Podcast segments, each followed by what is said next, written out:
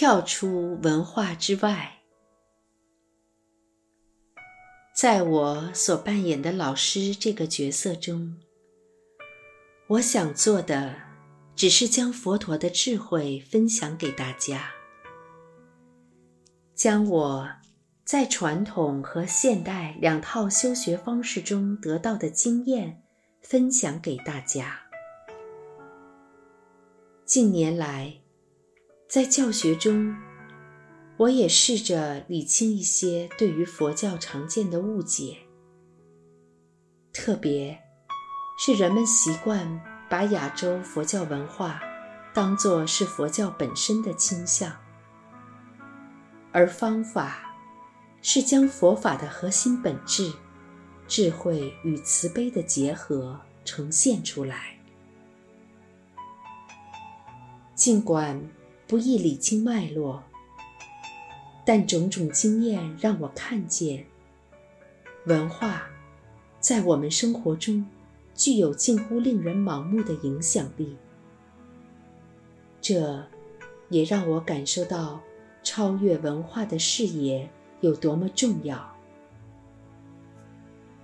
如果真的想要了解我们自己，想要了解我们的社会的真实面貌，那，我们应该要看出事物的形象、意涵与文化之间相互依存的关联性。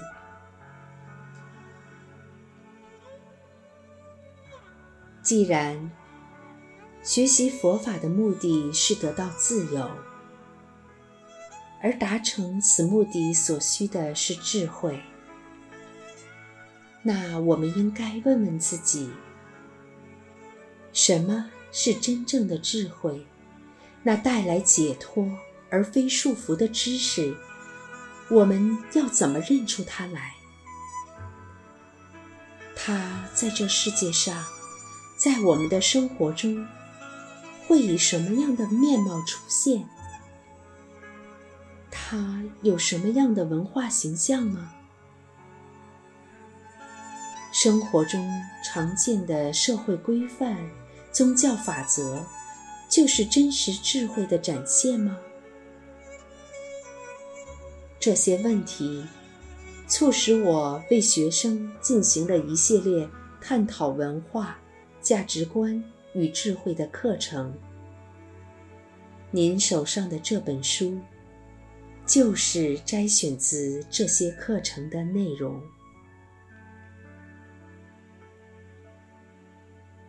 要将佛陀的智慧从某种语言文化移植到另一种语言、另一种文化之中，不是一件容易的工作。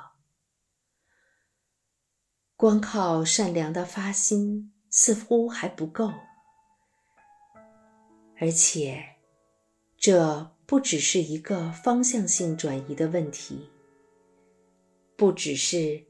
从东方到西方，这种地理方位的转变，同时还有年代更迭的时间性问题。当我们去拜访一个邻近国家，尽管风俗习惯和价值观都不同，但总会找到与当地人沟通的方法。因为大家都是二十一世纪的现代人，拜此之赐，我们有许多共通的观点和思考方式。但如果把我们传送到两三千年前的过去，或两三千年后的未来，该如何和那个时代的心灵沟通呢？那？可得好好想想办法了。同样的，我们必须找到一个方法，以现代人的理解方式和感受方式，来和这些古老的智慧教法打交道。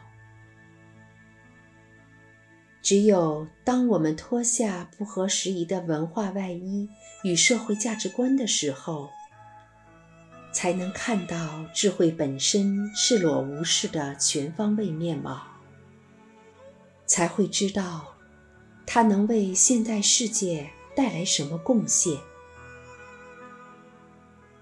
如果我们一直紧抱着东方或西方的文化习惯和价值观的空壳子，古老智慧与现代心灵之间就不可能真正结合在一起。如今，东西方之间原本的巨大差异。已经前所未有的消融于全球化的趋势中。全球化为我们带来共同的麻烦，也带来共同的希望。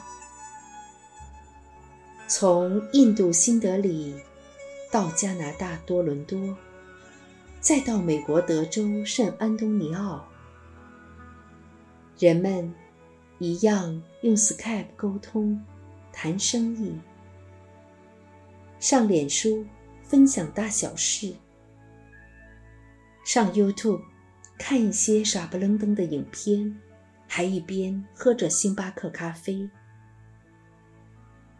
我们也都同样承受着恐慌症与忧郁、沮丧之苦，只是我可能服用凡宁，而你。采用中医药方。然而，每个文化也有各自其聆听世界、观看世界与诠释世界的方式。当某个社会运用它自身的历史、语言和心理特点的力量，让真正的觉醒的佛法传承。能在该地维系不坠，那真是一件值得感谢的事。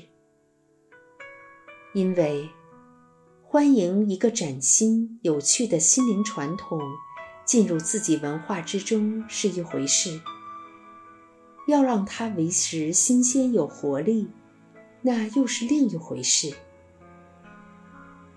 当这传统开始老化，变得稀松平常的时候，我们就变得既盲又聋，看不到它的力量，听不到它要告诉我们的讯息。那时，它就变成跟其他一些我们表面上恭敬以对的事物一样，其实已经很少收到我们的真心关切了。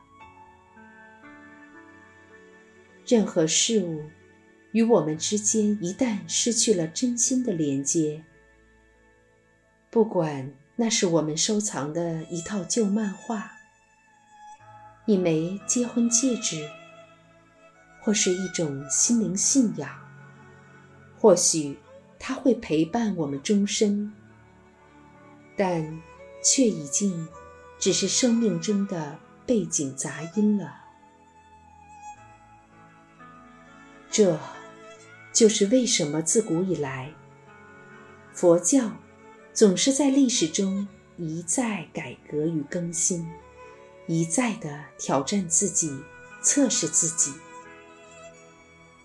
一个佛教传统，如果不能为其中的修行者带来觉醒与解脱，那么他就已经不再忠于自己的思想，也不再。发挥它的作用。当文化形式已经与智慧脱节，也不符合当初制造它的用途时，这样的形式中已经不再具有令人觉醒的力量了。这些佛教形式本身已经变成了假象，变成了一出宗教的戏法。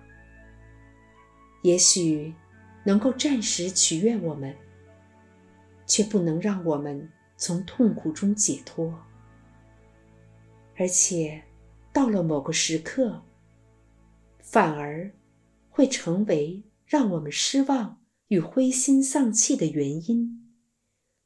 最后，这些形式的东西在我们心中什么也没留下，只留下了对于形式化权威的反感与抗拒。